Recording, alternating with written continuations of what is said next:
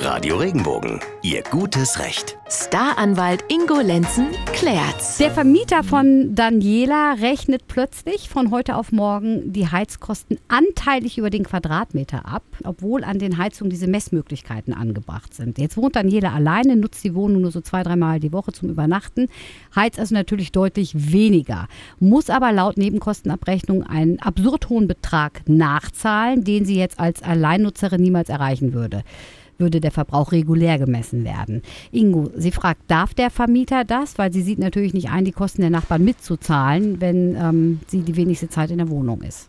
Verstehe ich total. Man muss hier jetzt zunächst einmal fragen, was steht denn eigentlich im Vertrag?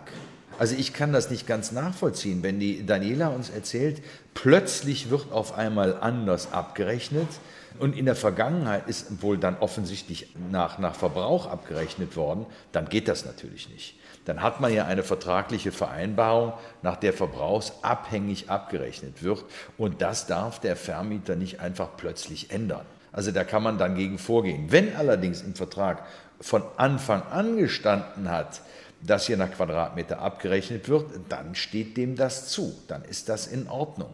Ne? Aber da muss man auch genau schauen, inwieweit wird abgerechnet. Wir reden hier tatsächlich über die Heizkosten. Da geht es zum Teil. In anderen Bereichen geht es dann eben nicht mehr. Also ich würde wirklich jetzt raten, zunächst einmal, bevor wir da jetzt so tief einsteigen, in den Vertrag zu gucken.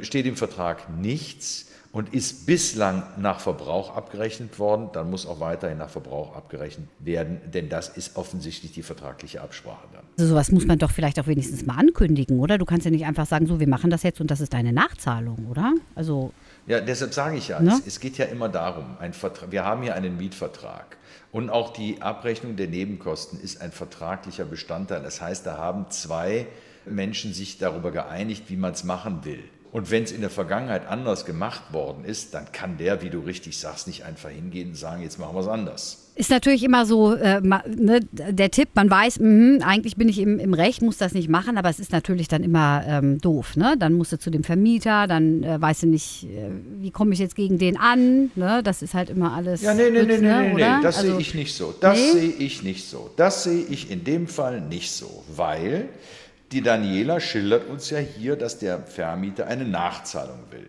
Das heißt, der will was von der Daniela.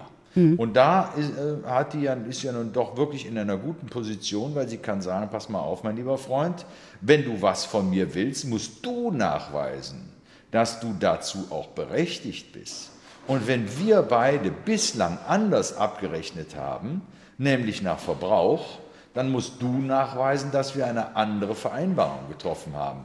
Also ich finde, die ist hier, äh, hat ja ganz gute Karten. Jetzt geht es ja auch um die Kohle, das heißt, dass sie auch erstmal nicht zahlen müsste, wenn sie genau, das ankündigt. genau so sehe ich das. Ja, die soll jetzt erstmal eine Nachfrage stellen und bezahlt erstmal nicht. Ja, dann toi toi toi nach Lörrach, ja? dass das jetzt alles, alles mhm. klappt. Ne? Genau.